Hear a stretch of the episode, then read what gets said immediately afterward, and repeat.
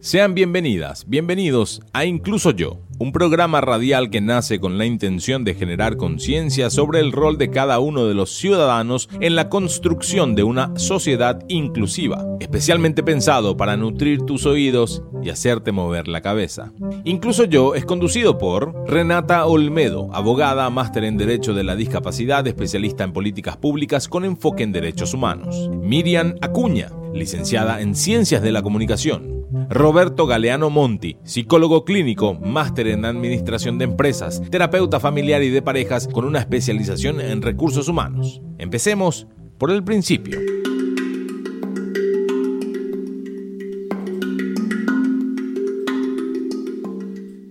Buenos días a todos. ¿Cómo están? Un domingo más se escucho yo es el programa 22 días. Otra Renata, ¿cómo estás? Hola Miriam, ¿cómo estás? Hola a toda la audiencia. Así como decís, un programa más de Incluso Yo. Recordamos que Incluso Yo es un espacio para hacer reflexionar y crecer. Es un proyecto de la Federación Juntos por la Inclusión. La idea del programa del día de hoy es conversar con cada uno de los que nos está escuchando sobre un tema muy interesante, ¿verdad? O que por lo menos a nosotros nos llamaba mucho, mucho la atención. Y nace de una pregunta sencilla pero compleja. ¿Cómo juegan las personas con discapacidad? ¿Por qué es importante el juego? Ahí voy a revivir mi infancia Renata porque me encanta y yo todo el simple hecho de cómo jugamos la persona con discapacidad. Me escucho porque hasta ahora sigo jugando con mi sobrina. Así es, Miriam nos traía que, que, bueno, ella dice que esto le hace remontar a su niñez, porque yo creo que es así, Miriam, cuando hablamos de juego y cuando volvemos a jugar, pareciera ser que todos de alguna u otra manera nos conectamos con esa parte, con esos recuerdos, con lo que nos enseñaron, con lo que vivimos, con lo que nos gustó y nos hizo disfrutar, por supuesto que sí.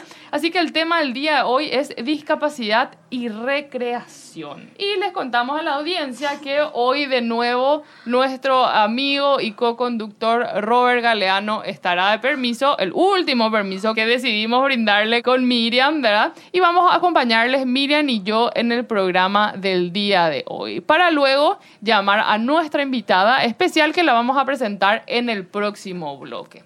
El día de hoy, y como estamos haciendo desde el programa anterior, decidimos pasar el segmento de micrófono Yara a solamente conmigo a hacerlo con Miriam, entendiendo que bueno que hoy estamos eh, nuevamente de a dos. Y queríamos conversar con ustedes, introducirles en este tema que tiene que ver con la recreación, con el juego, por qué son importantes, para qué sirven y cómo lo que juega una persona con discapacidad. A ver, Miriam, para ir contándole a aquella persona que está preparando el almuerzo de domingo, contanos un poco qué jugabas vos cuando eras chica. Jugaba con didácticos. Juegos didácticos, era lo que te gustaba. Siempre nerd esta Miriam. Desde chiquitita ya era nerd, ¿verdad? Voy a confesarme. Vas a confesarte. Ah, no, me da miedo ya. A partir de ahora les cuento que no me hago cargo de lo que Miriam pueda llegar a confesar. No, me hago responsable. Ah, te haces responsable, dale, ok. A mí no me gustaba jugar con muñeca. ¿Te acuerdas la muñeca Barbie? Sí, la muñeca Barbie, Sí. Y mi hermana Diana tenía colección Ah, tu hermana tenía una colección. y, y yo tenía mi juego didáctico Ajá. y aparte me gustaba mucho jugar con la pelota. Ah, ¿te gustaba también lo físico entonces? Sí. Ah, sí, bueno, porque yo le hincho a Miriam que ella eh, es Kaiwe, ¿verdad? Entonces por eso nomás le estaba hinchando que, que, que, bueno, lo de los juegos de didácticos generalmente son juegos de mesa, ¿verdad? Sí. Eh, y están asociados, lógicamente, en su mayoría a gente que es rápida eh, intelectualmente o que tiene otro tipo de capacidades para estos juegos que son de pensamientos rápidos por lo general. Pero volviendo, miren puntualmente al tema del día de hoy, que tiene que ver con juego, recreación y discapacidad. El juego y la recreación son parte de la vida misma. Forman parte de las dimensiones biopsicosociales de cualquier persona. Todos, absolutamente todos, disfrutamos y gozamos de recreaciones distintas según nuestros gustos, nuestras formas, nuestras experiencias. Hay personas que se animan a cosas más nuevas, hay personas que son más clásicas. Entonces, finalmente, vuelvo a sumar a la teoría de la cual siempre hablamos, que es la diversidad humana y cómo esto va enriqueciendo nuestras experiencias de vida, ¿verdad? Quien más, quien menos ha tenido alguna vez una invitación para hacer algo por primera vez, como esa frase que dice, ¿hace cuánto no haces algo por primera vez, verdad? Y bueno, tenemos quienes se suman a nuevas actividades y reconocen una nueva forma de disfrutar y tenemos otras personas, como, dice, como dije ya, que lo hacen siempre quizás de una manera que ya reconocen que es la que les gusta. Ahora, ¿cómo nos encontramos en la situación de repensar o pensar cómo lo que juegan las personas con discapacidad? ¿Por qué? ¿Y por qué hablamos siquiera de esto, verdad? Porque nos pasamos todos los programas diciendo las personas con discapacidad son personas, las personas con discapacidad son iguales que a todos, eh, tienen los mismos derechos, las mismas libertades, pero finalmente tienen formas distintas. Entonces, ¿qué nos pasa cuando nos encontramos por ahí con una persona que juega distinto que yo? Y se pueden dar distintas situaciones. Se puede dar una situación donde el desconocimiento me genere un distanciamiento no querido. Yo no sé luego jugar, no sé luego cómo él se comunica, no sé luego si me entiende, no sé luego si me escucha. Tengo miedo de decir algo que no es. Entonces volvemos a un tema inicial, que es el tema que siempre tratamos, lo actitudinal y las barreras que se presentan cuando hay falta de conocimiento, falta de toma de conciencia o de empatía o de sensibilidad. ¿Qué es lo que sucede?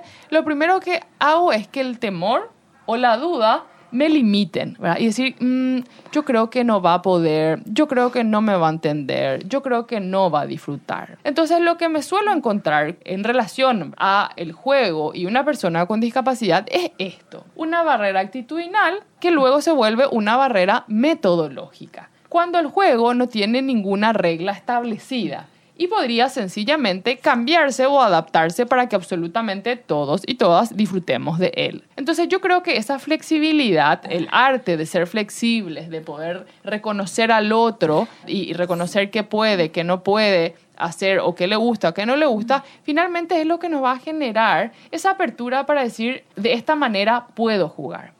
Y ahora vuelvo al punto de por qué es importante respetar este derecho que tenemos absolutamente todos. Y esa pregunta, como dije al inicio, es sencilla y compleja a la vez. ¿Por qué? Porque todos tenemos derechos. Lo que nos faltan es igualdad de oportunidades. La igualdad de oportunidades se genera con esto, con romper esa falta de desconocimiento, con romper esa falta de empatía y repensar ¿Qué puedo hacer para que el otro también esté incluido? En este caso, en el juego o en la recreación. Es importante también, creo, hacer una diferenciación entre el juego y la recreación. Y como muchas veces asociamos el juego como algo que tiene que ver con el disfrute. Y sin embargo, el juego muchas veces puede ser una estrategia para un montón de otras cuestiones. El juego puede ser una estrategia para el aprendizaje, para la educación. El juego puede ser inclusive una estrategia de marketing o una estrategia de ventas. Y esto está comprobado con una teoría que me encanta, que es la teoría de la ludificación o del gamification. Aquel que nos está escuchando y por ahí quiere googlear, que lo haga ya, porque es una teoría que busca a través de generar juego, un juego, por ejemplo, entre vendedores. Supongamos que vos y Miriam, yo y vos somos vendedores. Y la empresa para la cual trabajamos nos hace eh, sumar puntos a medida que vamos consiguiendo nuestros objetivos eh, comerciales. Y estos puntos de nuevo están asociados con beneficios. Y así sucesivamente se va dando esta lógica del juego a la hora de generar eh, mayor compromiso laboral o mayores resultados laborales. Bueno, es una teoría que simplemente quería agregar para de nuevo recalcar y subrayar cómo el juego interviene no solamente en los niños, sino que en todas las dimensiones de la vida. ¿Y por qué es importante que hoy estemos conversando acerca de juego y discapacidad? Porque queremos romper este paradigma o esta idea de que aquel que es diverso en su funcionalidad no puede luego jugar. Porque quien nos está escuchando hoy, que quizás puede tener que ver, como puede no tener que ver con la temática de la discapacidad, nos acompaña a reflexionar y a eh, mover sus límites con respecto a los pensamientos sobre cómo lo que juega una persona con discapacidad. Y finalmente yo digo, ¿cómo juega Miriam? De manera distinta, al igual que absolutamente todos lo hacemos. Así como decir, yo puedo jugar la pelota o los soldaditos de una manera y vos jugás de otra. Y finalmente tenemos fórmulas distintas que pueden de alguna manera converger o encontrarse eh, cuando compartimos. ¿No te parece? Aquí mismo, por eso siempre decimos todos somos iguales, pero tenemos alguna limitación que yo usar otra palabra. Vamos con tu primo o amigo de vos no podés jugar por tu condición. Claro que puedo, pero con una silla o centrada en el. Claro, eso es eh, esto que nos trae Miriam, ¿verdad? Eh, primero me hace recordar esta frase también que usamos siempre, todos somos igualmente diferentes, ¿verdad? Y eh, como también en la sociedad, en los niños, pero también asimismo en los padres, porque finalmente yo siempre digo, un niño o una niña no nace discriminando, teniendo paradigmas. Son, Somos los adultos los que de alguna manera vamos insertando estos paradigmas o estas creencias erradas en los niños. Entonces, si hay un niño que limita el juego del otro, por ser diferente, es importante también que los adultos intervengamos educando y enseñando que hay formas distintas. Así como decía Miriam, de por ahí yo no puedo jugar fútbol de manera convencional o a la pelota de manera convencional, pero puedo hacerlo sentada, o puedo hacerlo en una silla, o puedo hacerlo desde el piso, ¿verdad? Y eso también es importante que lo trabajemos porque muchas veces nos vamos a encontrar con un juego donde hay o existe la oportunidad de que intervenga un adulto. Pero asimismo nos vamos a encontrar en una oportunidad donde sean nuestros hijos los que tengan que darle esa oportunidad al otro, donde tengan que ser ellos los que indiquen, no importa si hay un jugador sentado o si hay un jugador que juega desde el piso, ¿verdad? Vamos a hacerlo jugar también, tiene también el derecho. Entonces desde ahí es donde yo vuelvo a invitar a quienes nos están escuchando hoy a comprender que esta responsabilidad es colectiva, porque quien más, quien menos interviene en el proceso de educar, de acompañar el crecimiento, el refuerzo de los valores eh, de un niño, de una niña, de un adulto, de una profe. A veces nuestra realidad está limitada y está limitada por eso que te decía hace rato, Miriam, por la falta de conocimiento. Yo nunca tuve, por ejemplo, eh, un ejemplo, porque si mi hermano tiene discapacidad, pero aquella persona que jamás tuvo la oportunidad de relacionarse con una persona con discapacidad, probablemente en su interior esté movida por el desconocimiento, por la ignorancia, por creencias que están erradas. Entonces, no voy a tener quizás las habilidades para poder decir cómo lo que juega una persona con discapacidad o simplemente para tener la creatividad de decir, vos jugás sentado, pero podés jugar igual. Entonces yo creo que estar charlando eh, de esto el día de hoy nos invita a repensarnos desde nuestro interior. ¿Hice yo alguna vez o limité alguna vez en algún tipo de situación el que juegue una persona que quería jugar de manera distinta? Limité quizás el derecho a la recreación o al disfrute de otra persona que quería hacerlo distinta a la forma que yo consideraba que era la correcta.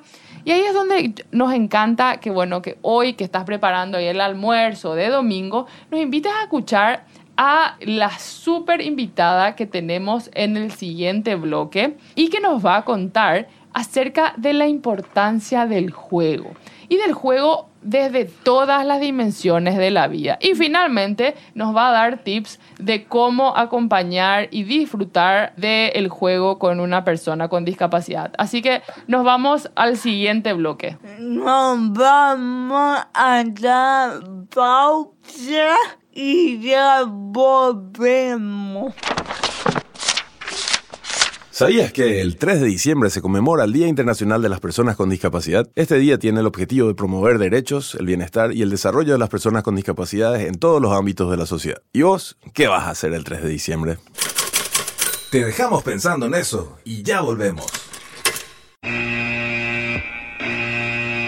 Dato no menor. Cuando decimos capacidad de aprendizaje, nos referimos a la capacidad que tenemos todos los seres humanos de aprender de manera distinta. Algunos lo hacen mejor por medio escrito, otros de manera verbal, otros sí que ya utilizan pictogramas o dibujos, incluso a través del juego o el canto. Usted ha sido informado. Seguimos con el programa.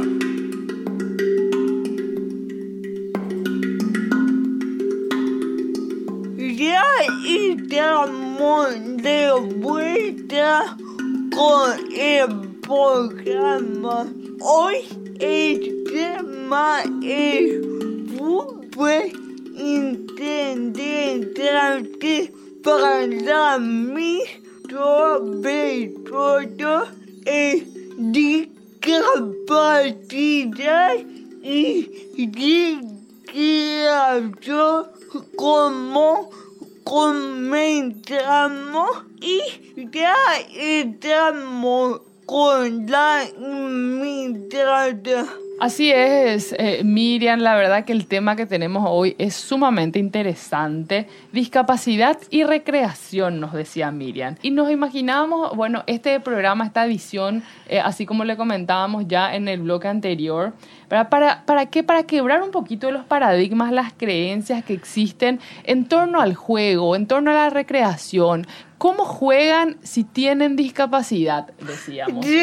Entonces es una pregunta muchas veces recurrente, ¿verdad? En los profesores de niveles iniciales, de niveles intermedios, en profesores de educación física. El que nos sigue siempre se va a acordar, siempre, siempre, siempre Miriam lo tiene presente a su profe de educación física, que finalmente fue un profesor que con creatividad logró incluir a Miriam. Pero no me quiero extender porque, bueno, ya tuve eh, la oportunidad de hacerlo en el bloque anterior. Hoy nos acompaña una capísima La invitada del día es... Cielito María Miranda Armoa, ella tiene 48 años de edad. Es técnica en ludotecaria, recibida en el Instituto Inés Moreno de Buenos Aires, auxiliar de atención integral a la primera infancia, recibida en el campus de gobierno de la OEA en Washington. También es técnica de tiempo libre y recreación y además es consultora independiente de proyectos para la infancia y la adolescencia. Bienvenida, Cielito, ¿cómo estás? Muchísimas, muchísimas gracias por estar aquí hoy con nosotros. Hola Renata, hola Miriam, hola Robert, un placer, me siento muy honrada muy feliz de hecho de estar con ustedes. Y sobre todo por el tema que ustedes plantearon que me llenó de emoción cuando, cuando Miriam contactó conmigo y me dijo cuál era el tema, wow, porque hay tanta tela por cortar en este asunto, Renata. Así es, Cielito. Y bueno, mira, te cuento, y es algo que, bueno, que dijimos a- al inicio, hoy Robert no nos acompaña, estamos aquí solitas, nosotras tres, ¿verdad? Eh, bueno, y para la audiencia que, que nos escucha habitualmente y que sabe cuál es nuestra dinámica, al llamar a los invitados, bueno, hoy Robert está de permiso. El último permiso que le damos a Robert faltar al trío. Mío. Pero eh, bueno, vamos a estar nosotras acompañándote y acompañando también esto tan interesante. Comencemos un poco, Cielito, contarnos qué es la técnica o el técnico en ludoteca o en, ludo, en, en ludotecaria, dice. Bueno, sí, la profesión de ludotecaria es, digamos, el título que carga el especialista en educación a través del juego eh, la recreación y las artes. Es bastante amplio, no es una carrera universitaria, obviamente no existe en Paraguay. Yo la cursé en la República Argentina y de la mano de creo que una de mis mentoras y una de las personas en el campo de la lúdica, la recreación, el tiempo libre y los juegos en Argentina es palabra mayor, que es la señora Inés Moreno. Qué hermoso. Qué. Eh, ella es una eh, prolífica escritora, eh, docente de profesión, pero como nosotros hablamos en la jerga, una recreóloga de primera línea. Ella hace capacitaciones en todo el mundo y bueno, y para mí es la que más me ha llegado en cuanto a cómo ajustar eh, el paradigma de la recreación, el tiempo libre y el juego en la vida de los paraguayos, porque hay que entender que en este tema los productos enlatados, así como hemos visto a lo largo de estos años en la educación, comprar productos enlatados del exterior para aplicarlos a un país tan peculiar como Paraguay, que es bilingüe, uno de los pocos en el mundo, eh, que tiene una, un amor muy grande, porque eso me consta, pues yo viajo mucho y he visto que el paraguayo, si bien no tiene esa capacidad de generar justicia total para las eh, minorías, ¿verdad? Eh, sí admira y aprecia a sus pueblos originarios. Entonces, Paraguay necesita una eh, recreación estructurada de una manera bastante peculiar y, contextuada. Sí, entiendo. Cielito, y para que la audiencia en- entienda, ¿verdad? Teniendo en cuenta que siempre decimos, bueno, hoy la gente está preparando su almuerzo, está eh, atenta quizás a la radio y se está imaginando en su mente, wow, o sea, hoy el tema es el juego, la recreación y descubre de la nada a sus X años de edad que había sido, hay toda una ciencia y una teoría sobre el juego y la recreación. ¿Qué nos puedes decir para aquel que no sabe absolutamente nada acerca de esto, de, de la ludotecaria, de las técnicas de tiempo libre y de recreación? ¿Cómo nace esto? ¿Por qué es importante en el ser humano? Bueno, eh, eh, qué linda pregunta y qué, qué lindo pasaje por la historia. Esto viene a raíz de la posguerra, la Segunda Guerra Mundial. Las ludotecas empiezan a habilitarse en Dinamarca, luego se extienden a Finlandia, Suecia y van bajando hacia la Europa y después a América, pero muchos años después, ¿verdad? Esto es a mediados de los años 50 cuando ah, habían quedado muchos huérfanos de la Segunda Guerra Mundial, eh, habían quedado muchos, muchas secuelas psicológicas y morales, ¿verdad? Por esta gran pérdida y esta gran miseria que dejó esta Segunda Guerra Mundial, ¿verdad? Entonces, eh, el gobierno danés y después inmediatamente el sueco habilitan las ludotecas, que eran espacios donde los sobrevivientes de una familia, porque a veces eran una tía con unos niños o un abuelo con unos nietos, ¿verdad? Podrían ir a jugar eh, juegos de mesa, hacer juegos de movimiento, leer libros. eh, así comienzan las ludotecas en esta zona geográfica y luego se van conceptuando en un marco teórico un poco más importante, más estructurado, por llamarlo de una manera, aunque las ludotecas no tienen una estructura muy lineal, sí tienen una, digamos, un manual de procedimientos internacional, ¿verdad? Yo como miembro de la Asociación Internacional de Ludoteca, te puedo decir que hay unos marcos por los que nos regimos y bueno, eh, siempre uno de los parámetros es contextualizar el juego y el tiempo libre a la zona geográfica y a la situación socioeconómica del país donde se está desarrollando. Cielito, ¿se podría decir entonces eh, eh, que la ludoteca nace casi como una especie de, de terapia alternativa a, a- a situaciones de crisis? Sí, las ludotecas yo creo que fueron una solución muy exitosa a la salud mental de la población mundial en ese momento y por tanto se hicieron, se empezaron a hacer varios estudios, eh, psiquiatras eminentes estudios en universidades prestigiosas de todo el mundo. Y de ahí es que las neurociencias rematan en los últimos 30 años, y te digo rematan porque ya eran estudios que vienen de hace 50 años, ¿verdad? Pero en los últimos 30 las neurociencias eh, ciencias han demostrado que, por ejemplo, un niño eh, necesita tres, solamente tres cosas en sus primeros ocho años de vida para un desarrollo integral, que son eh, nutrición eh, alimentaria, ¿verdad? Eh, apego seguro, eh, el apego correcto de sus personas de confianza, ¿verdad?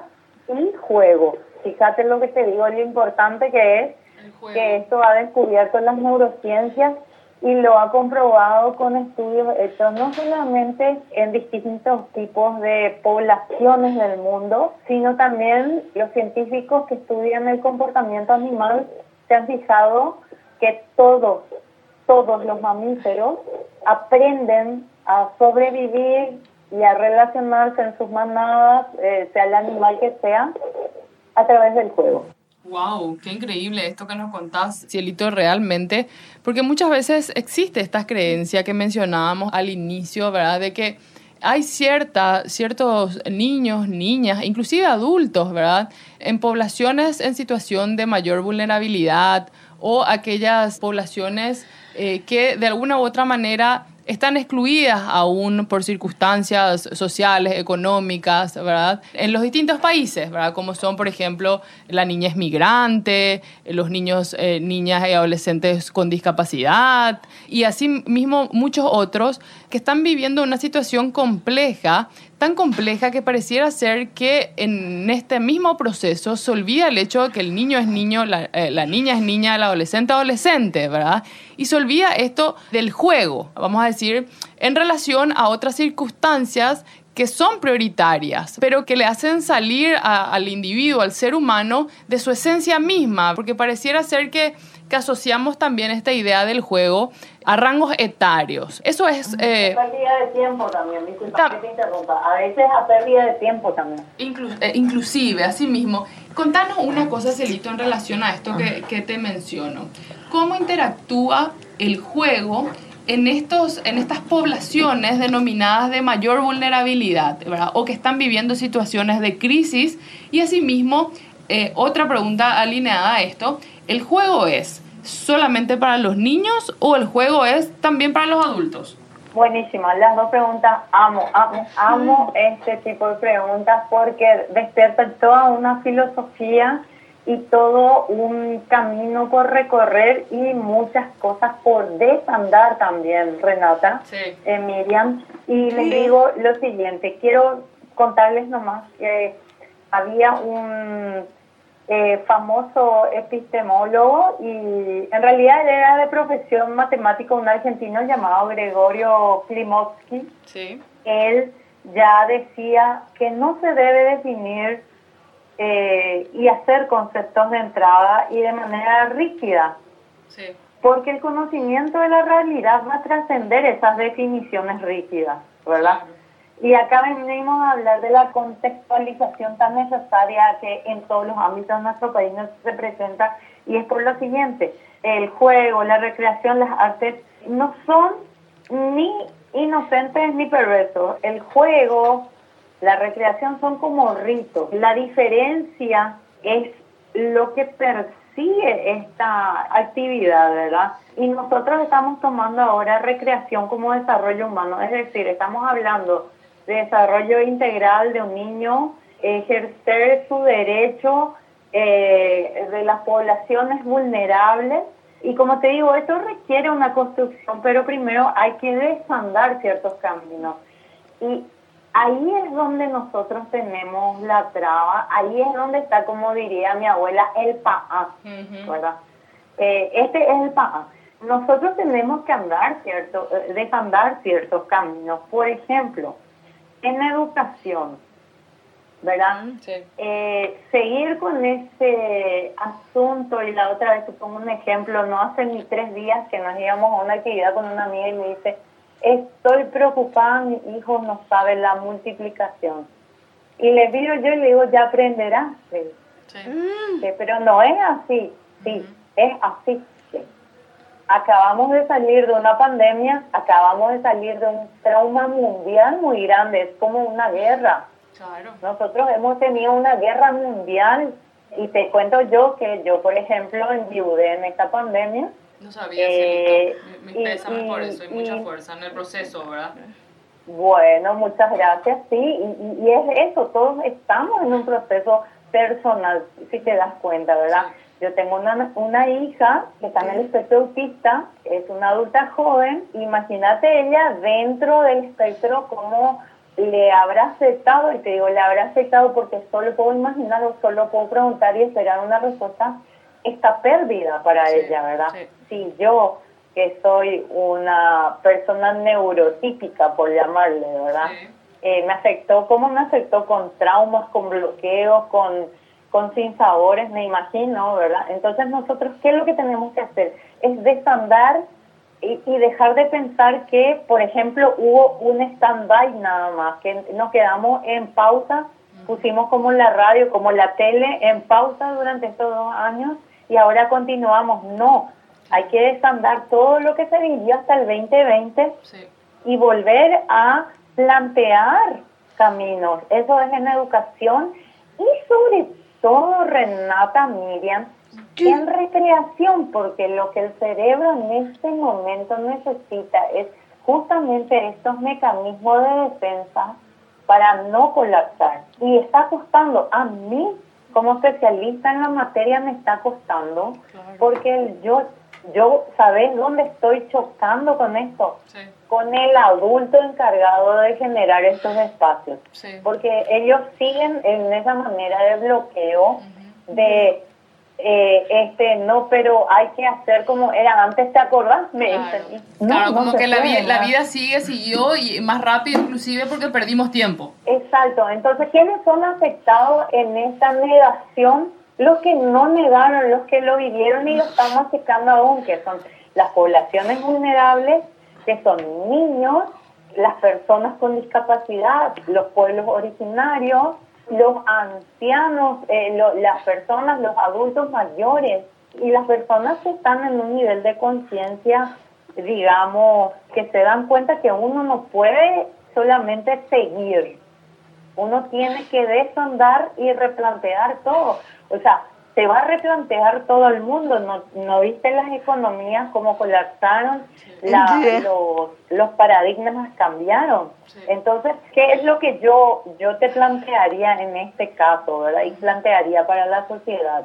Primero, la atención plena, que es un ejercicio psicológico cognitivo muy necesario en nuestra sociedad hoy en día, más aún ahora que estamos incluso nuevamente entrando en un periodo de guerra que son épocas de elecciones. ¿verdad? Sí, Porque guste como le guste o no a la gente, estamos entrando en un periodo de guerra nuevamente. Entonces, la atención plena estar en el momento presente, en el lugar que estoy comiendo, como y no pienso en otra cosa. Si estoy jugando juego y no pienso en otra cosa, si estoy recreándome, me recreo, sea lo que sea que esa persona le llame recreación, porque tenemos que entender que juego es una cosa y recreación otra también. Pueden estar incluidas y mezcladas, pero no son la misma cosa. Cielito, entiendo esto que me decís, que es importante, ¿verdad? Que finalmente, eh, porque la pregunta tenía que ver con que es para los niños nomás, es solamente o no, ¿verdad? Y finalmente, así como comentás, es para absolutamente todo. Desde esto que decís, la presencialidad, que nos cuesta, y digo, horrores a, a todo el mundo. Cuando estamos haciendo una cosa, estamos pensando en la siguiente. Cuando terminamos un objetivo, estamos ya en el siguiente. Y así sucesivamente cuesta mucho el disfrute, ¿verdad? Y creo que, y corregime vos, el disfrute, que es algo lógicamente positivo para el ser humano, para el corazón, para el alma, para todas las dimensiones biopsicosociales de un ser humano, es el objetivo, uno de los objetivos de, de jugar y de recrearse. Pero así como vos nos contás, hay un montón de otros objetivos que se pueden dar a través del juego, desde lo terapéutico, desde la salud mental. Pero ahora, yendo más a nuestro tema, ya que creemos que con esta súper explicación que nos diste, la audiencia puede entender que el juego va más allá de simplemente el disfrute o el gozo. ¿Cómo interviene el juego en una persona con discapacidad y puntualmente cómo juega una persona con discapacidad? ¿Cómo una mamá que por ahí nos está escuchando hoy, una tía, una prima, una amiga, una vecina de alguien eh, que tiene algún tipo de discapacidad, cómo hace y cuáles son los elementos para descubrir que absolutamente todos y todas tenemos el derecho al juego, a la recreación y que existen distintas herramientas para abordar esto. ¿Qué, ¿Cuál sería tu consejo para la audiencia que nos escucha? Bueno, y ahí volvemos, eh, me encanta cómo juega una persona con discapacidad y ahí volvemos a una palabra clave que vos dijiste, yo noté y encerré en un círculo, el disfrute. Y la gente tiene que entender que cuando vos estás disfrutando de algo, liberas hormonas en el cerebro que son las que nutren y protegen tu cerebro. Hay un enemigo, una hormona enemiga que se segregó abundantemente, me incluyo en el paquete, ¿verdad? Porque obviamente por mi experiencia personal, como te dije, yo estuve muy triste, yo estuve muy estresada, ¿verdad? Y que es el cortisol. El cortisol es una hormona que en justa medida nos da la capacidad de afrontar situaciones de peligro. Es una hormona que, que todos necesitamos. Pero ¿qué pasa cuando vos estás segregando constantemente el cortisol? Atrofia ciertos órganos, ¿verdad? Como la amígdala, que es, la, eh, es un pequeño organito que está en el cerebro, eh, no es la amígdala de la garganta, es otra. Y esa atrofia si vos constantemente estás liberando cortisol. ¿Y qué pasa si se atrofia ese órgano? Es muy grave. ¿Por qué? Porque ese órgano es el que nos hace ser empáticos en sociedad. Hay estudios que demuestran que esta, eh, eh, niños que han liberado cortisol constantemente en su infancia por el estrés, por los malos momentos vividos, generan tendencias sociópatas. Entonces, ¿qué es lo primero que nosotros tenemos que hacer? Es cuidar la salud mental. ¿Y cómo podemos ayudar a que las personas con discapacidad puedan tener acceso digamos, estas herramientas como la, eh, las artes, la recreación del juego, es con una frase que yo acuñé de mi mentora Inés Moreno, que dice, nadie puede dar lo que no contiene.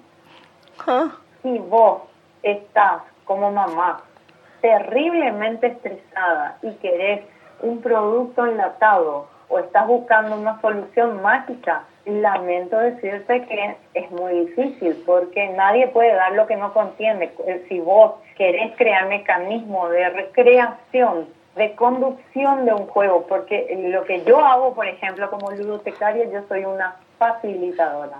A mí me gusta pensar que soy una facilitadora lúdica porque tenés que facilitar estos mecanismos.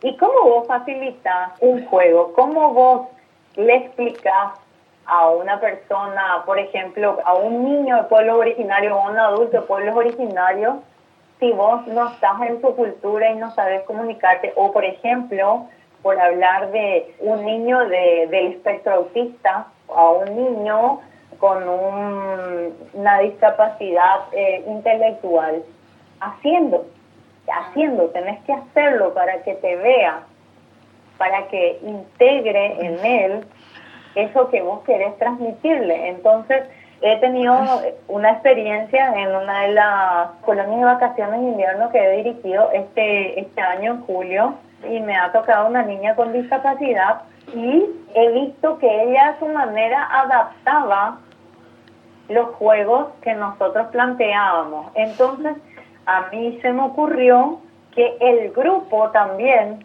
adapte su modalidad de juego para que ella se sienta integrada. Entonces de repente se planteaba el juego como por ejemplo, te doy un ejemplo, no sé si conoces el huevo podrido, Sí, sí, sí. que todos los niños se, Sí. se ponen en círculo, hay alguien atrás cantando, ¿quién es el huevo podrido? Se le pone el distraído, Sí. si el distraído no ve, huevo podrido es- Sí. y, y se pone una pelota Sí. simulando un huevo a la espalda de un niño. ¿verdad? Al principio a esta niña le costaba integrarse al círculo. Después ella empezó a hacer personalmente su versión y después sus compañeros la acompañaron porque se planteó esa posibilidad, ¿verdad? Yo les dije, ¿qué les parece si les acompañamos a la compañera en su versión y lo hicieron y se divirtieron y ella se integró o más bien integró a su sistema a los demás compañeros, ¿verdad?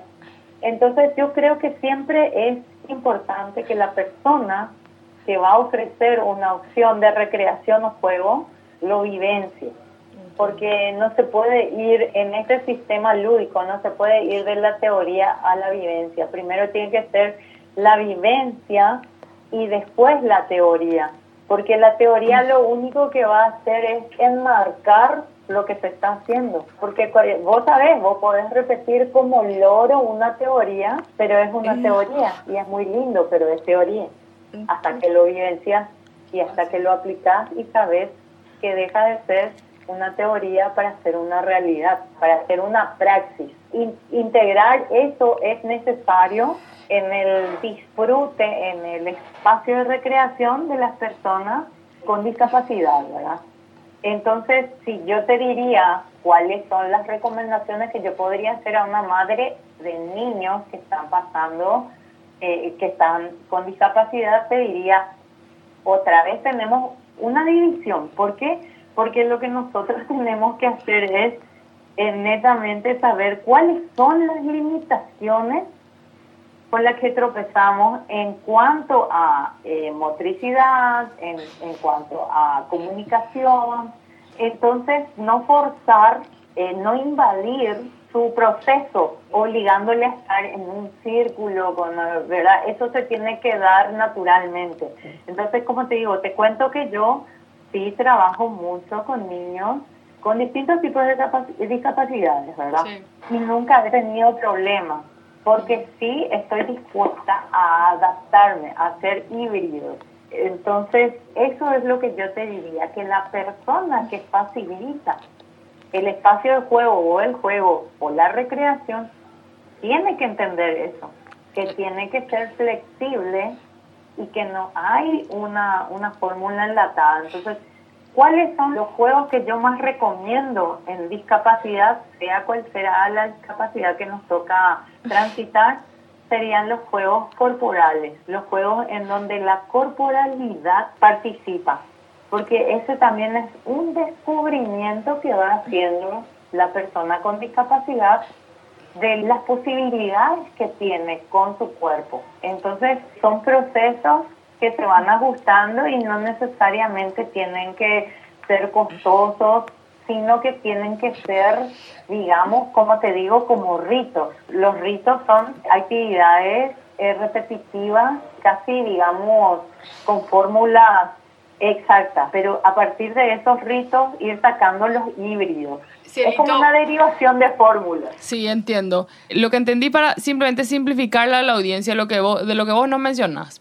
¿Cómo juegan las personas con discapacidad o cómo juegan o cómo instalamos la idea del juego y el disfrute? Es a través de, como decís, de, de experimentar, de hacer. Porque como dijiste, el que no tiene no puede dar, ¿verdad? Entonces es un descubrir. Y ahora me llama la atención esto que decís como sugerencia, buscar la corporalidad. Cuando nos referimos a la corporalidad, nos referimos a que intervenga el cuerpo en el juego. Los sentidos podrían ser, los distintos sentidos que tenemos que, que están alrededor del disfrute en la, en- la parte corporal. ¿Nos puedes dar un ejemplo, Cielito, de cómo, eh, por ejemplo, hablamos de términos prácticos? A mí, yo no sé si, si soy yo nomás, pero a veces a mí me encanta el pragmatismo. Si bien no hay una fórmula, eh, única, así como vos no decís, no existe el enlatado, no existe el me voy al súper a comprar un, o me voy a la juguetería y voy a comprar el juego que le sirve absolutamente a todos, porque todos somos distintos y eso es algo que, que disfrutamos mucho de recalcar en el, en el programa.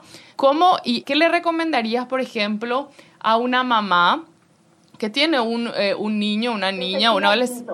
Lo primero que yo le diría es que se tira al piso.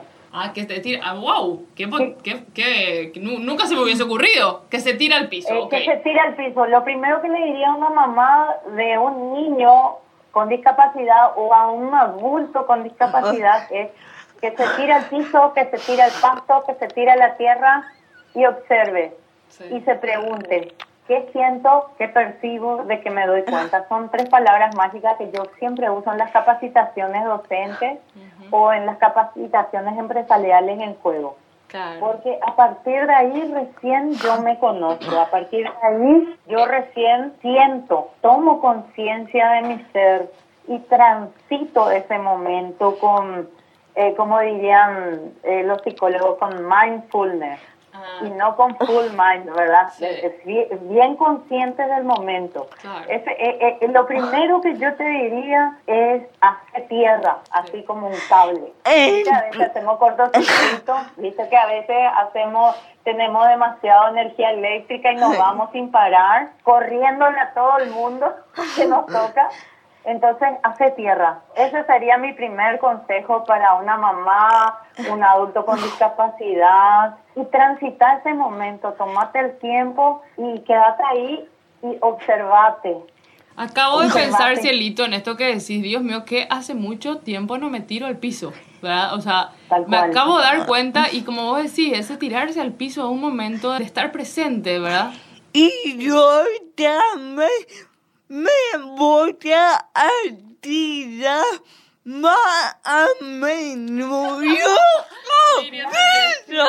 Más a menudo, esa es la palabra, más a menudo, ¿cuánto te estás dando tiempo, Miriam, para sentirte, para pensarte, eh, no analizarte, porque a veces eso ya es eh, Más profundo. nivel juzgamiento, pero sentirse. Ahora con esto que traemos me doy cuenta que yo.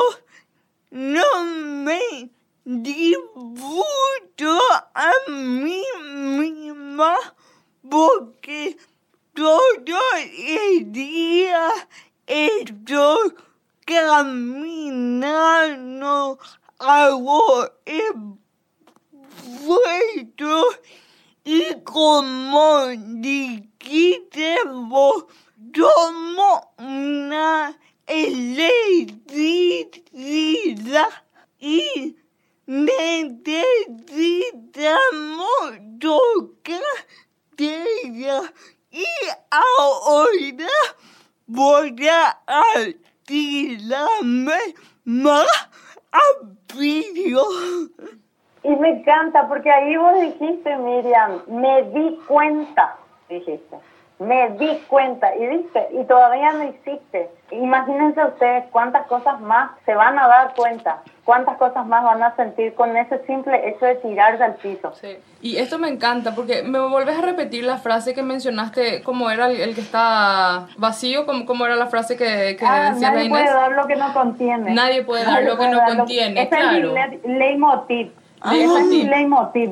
Claro, es donde yo decía, ¿verdad? Porque en esa, en esa búsqueda, como una suma de, de cuestiones a la hora de jugar. ¿Cómo juego? O sea, lógicamente, si estoy estresado, como dice Miriam, si todo el día estoy corriendo, haciendo un gran esfuerzo y voy a pretender jugar con alguien de esa manera, con esta energía, sin estar presente, probablemente nadie se prenda ni al juego, ni sea divertido, ni, ni logre conectar. Sin embargo, si busco de alguna manera esa presencialidad que decís que significa el estar en el momento, en el ahora, eh, buscando sentir y después otorgo eso, probablemente la conexión sea siempre eficaz, independientemente sea lo que sea que estemos promoviendo, ¿verdad? Ya sea un juego corporal, un juego para aprender, un juego para estimular, un juego para sanar, ¿verdad? Y eso me llama mucho la atención, Cielito, porque realmente lo que nos trae es tan rico y es una fórmula que finalmente no es exclusiva de la persona con discapacidad, ni de una población en una situación,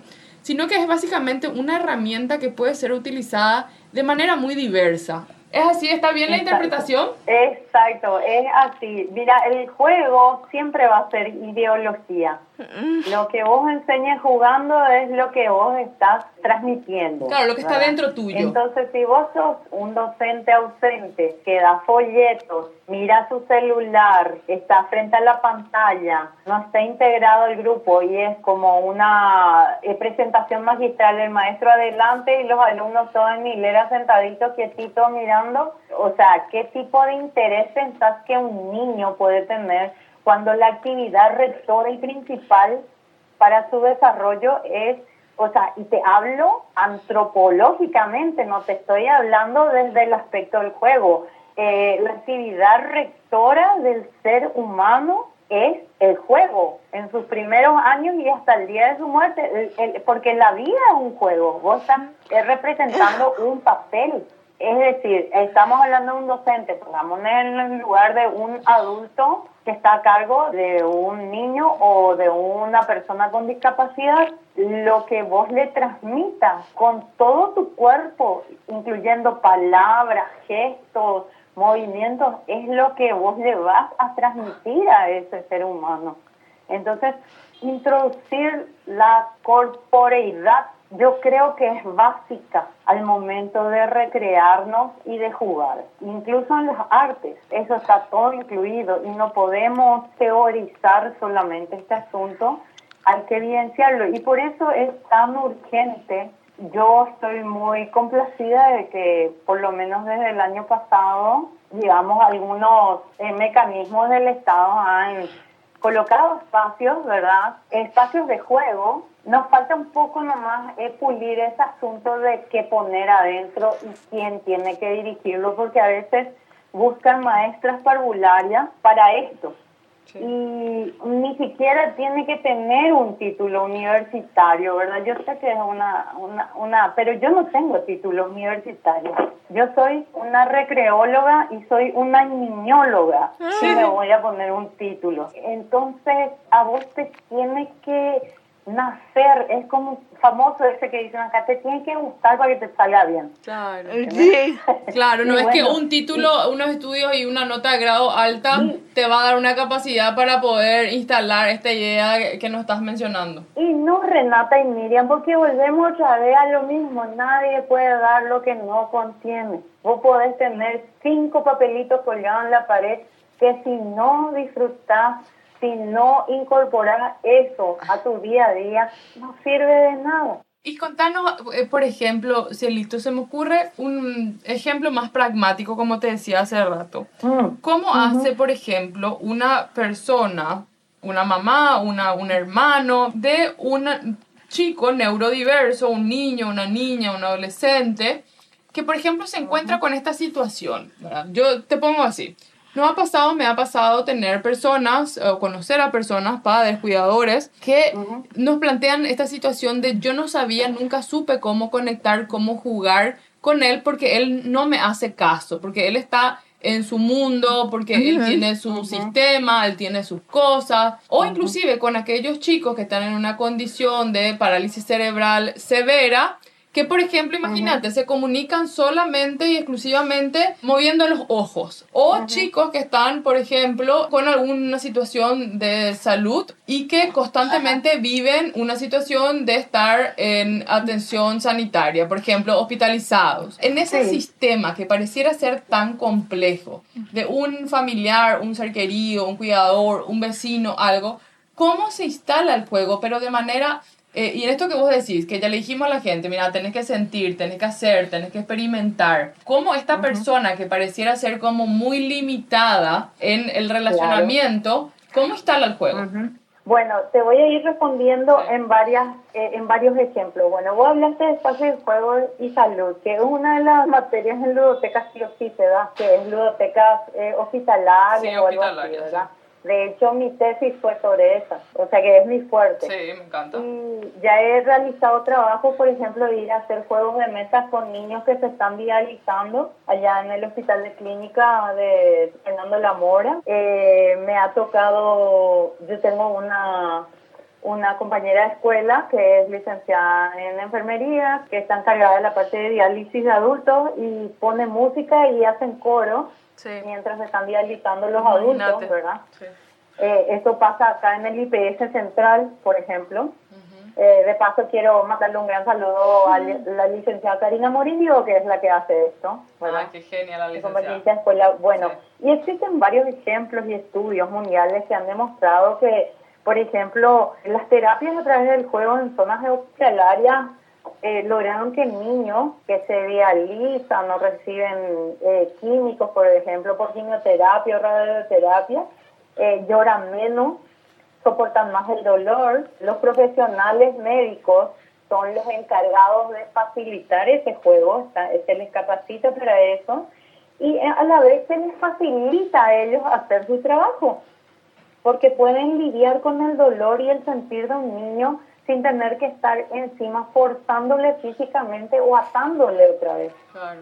¿Me entendés? O sea, Sí. el, el daño es en ambos lados, el daño Sí. psicológico en ambos lados, sin contar el dolor físico que ese niño siente. Entonces, hay, por ejemplo, un estudio de una doctora sueca, que es Ivoni Linsky, que habla de eso, cuidados de los niños en situación hospitalaria, se llama su libro, ella demostró científicamente eso, y ahí comenzó, ¿verdad? Que estos espacios y estos juegos hacen que eh, se pueda canalizar la angustia y la agresividad Sí. y sobre todo baja el nivel de dolor, eso está comprobado científicamente, que baja el nivel de dolor de los niños, ¿verdad? En el caso, por ejemplo, de las personas que tienen parálisis total, eh, sea cual sea el, el motivo, ¿verdad?, de su parálisis, recordar esta frase, te va a parecer medio bohe- bohemia y romántica, pero recordar que los ojos son los espejos del alma. Una persona que te escucha, ¿qué vas a hacer con esa persona? Le vas a leer un cuento y le vas a hacer expresiones y que te mire. Haces un cuentacuento, eh, haces imposturas de voz, haces representaciones y gestos y que te mire.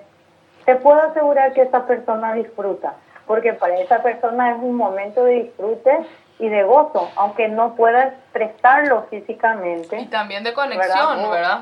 Eh, ya, ya hay la conexión y ya hay el evento, o sea, ya él es protagonista de ese evento. Exacto. Ese es en el ejemplo de una persona que no tenga movilidad Sí. física, ¿verdad? Sí. En cuanto a mi experiencia jugando con niños del espectro autista en distintos niveles de severidad. Por ejemplo, a mi hija yo no descubrí hasta su adolescencia que estaba en el espectro. Ah, sí, ¿Por mira. qué? Porque ella se crió en una ludoteca. Entonces Ah. estaba tan fogueada con la socialización, estaba tan fogueada con la educación a través del juego, que fue apenas imperceptible. Pero, por ejemplo, hemos recibido en la ludoteca niños del espectro autista que no hablaban y que no se integraban, pero ¿qué pasa? Como yo soy una transgresora, ¿verdad? Una anarquista educativa, Me así encanta, te me diría encanta. luego. Sí. En- Una en persona que siempre mueve los límites, los eh, supuestos sí, eh, límites. eh, no, obvio. Bueno, no sé, depende, porque los límites pues ponen los parámetros personales de cada uno, sí. ¿verdad?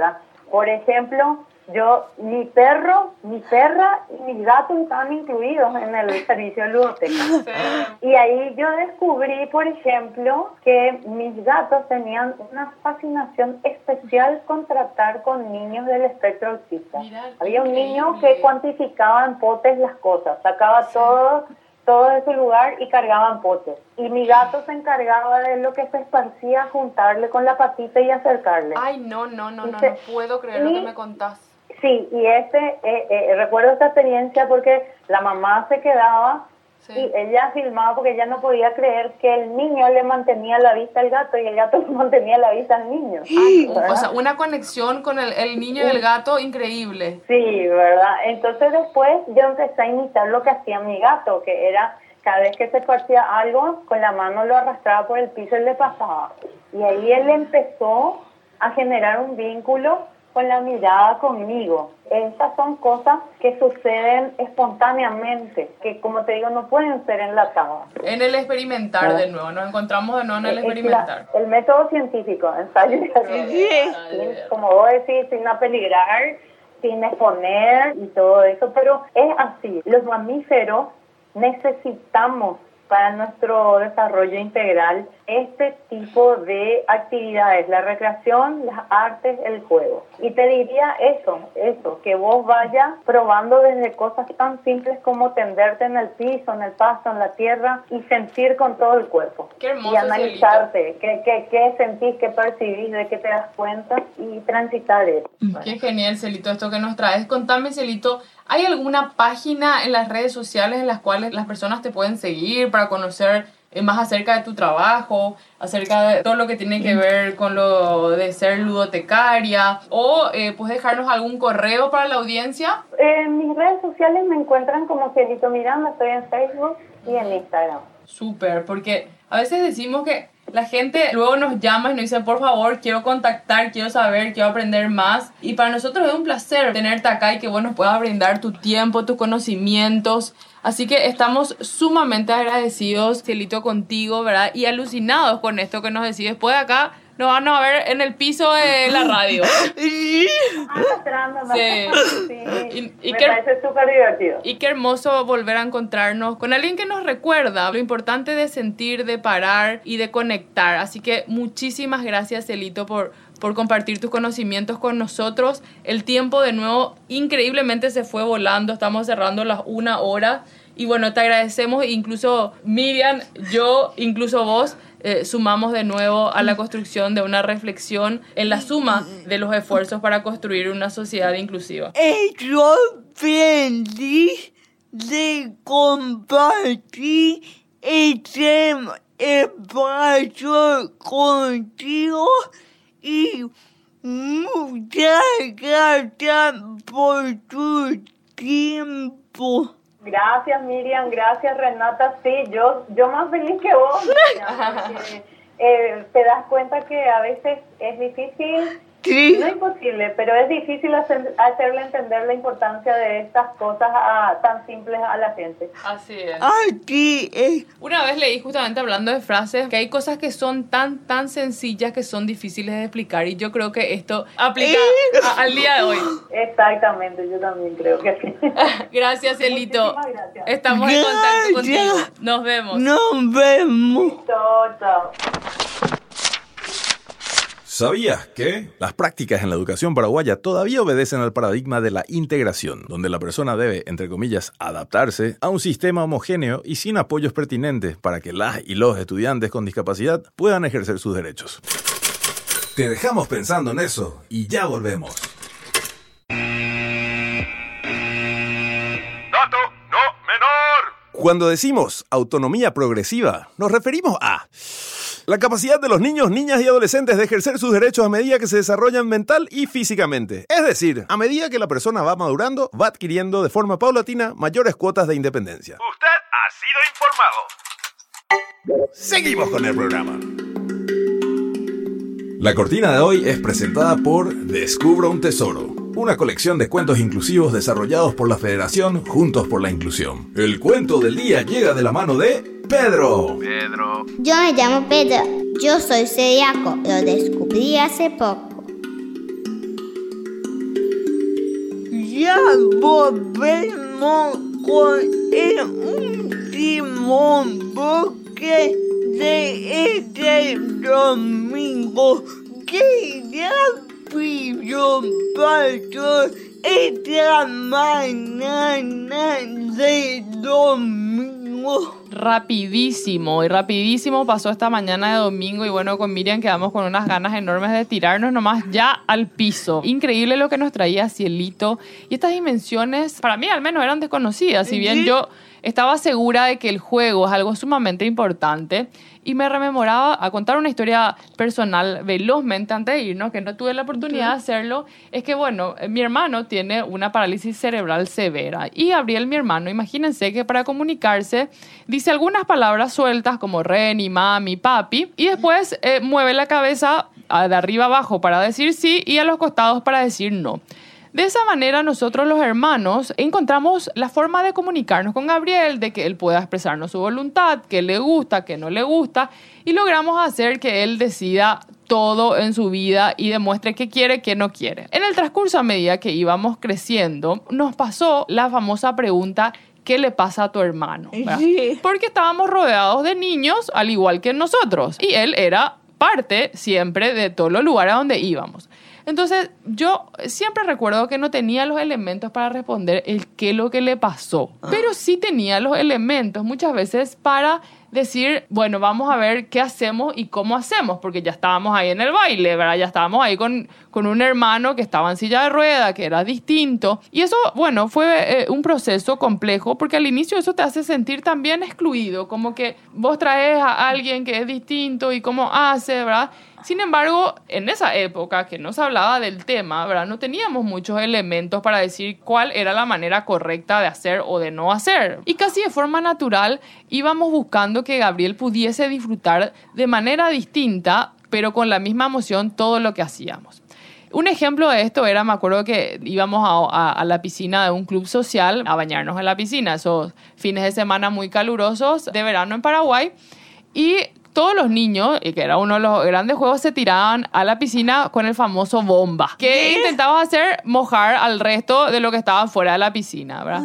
Y a Gabriel lo sacábamos de la silla y un hermano lo esperaba abajo y lo tirábamos bomba a la piscina, ¿verdad? Sí, no, no sé si él se divertía tanto como nosotros, ¿verdad?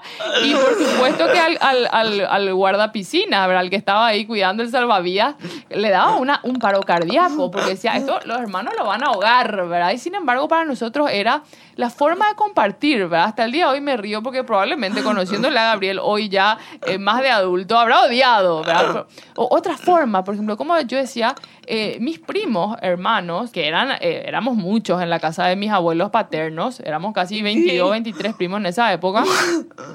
eh, jugaban fútbol. Y fue ocurrencia, no recuerdo ya si de mi papá o de uno de mis primos, dejarlo a Gabriel en el arco. O sea, y la gente creía eh, que era el arquero más fácil de vencer, porque claro, él no se movía. Y estaba en una silla de ruedas, simplemente riéndose de, de las ocurrencias o de las groserías que se decían en el medio del partido. Porque Gabo tiene un humor realmente muy sarcástico, entonces él generalmente cuando alguien se disgusta, cuando alguien se está peleando, el, el tipo muere de la risa hasta el día de hoy. Y, sin embargo, los que eran de su equipo peleaban con una garra a la defensa, que era la valla menos vencida. ¿Por qué? Porque su defensa se puso con, con la camiseta de evitar el gol, el doble que un arquero convencional, ¿verdad? Y asimismo, el resto del equipo, que era al contrario, ¿verdad? Que tenía que meter el gol, dejó de tenerle, entre comillas, piedad a Gabriel. Y Gabriel se tira, Gabriel mi hermano, ¿verdad? Y Gabriel recibía, Miriam, unos cañonazos en la cara, en el cuerpo, pero el tipo estaba ahí gozando y finalmente sintiéndose parte de eso. Y esto que nos traía Cielito me encantó porque de alguna manera eh, ratificaba que el camino que elegimos del disfrute y del estar era correcto. Quizá no, no, sé ni si hoy era el mejor, ¿verdad? Pero con los niños pasa así. Lo bueno y lo malo suma las experiencias, pero lo lindo finalmente se da en el estar presente, en el buscar las formas. Y yo creo que finalmente me llevo eso, ¿verdad? El animarse a explorar, a probar, a estar presente y finalmente al hacer. y tirarte más a menudo brillo. Así mismo, y nos vamos con eso, que incluso vos que nos estás escuchando hoy te animes y te tires más al piso. Nos vemos, Miriam, en una próxima edición. Espero ya que con Robert eh, al, al lado nuestro. Nos vemos. Buen domingo para todos. Chao, chao. Incluso yo. Es desarrollado gracias al interés, cariño y empatía de todos aquellos que viven y sueñan con vivir en un mundo que nos incluya a todas, a todos. Al final del día, lo único que tenemos en común todos los seres humanos es que somos igualmente diferentes. Nos vemos el próximo domingo.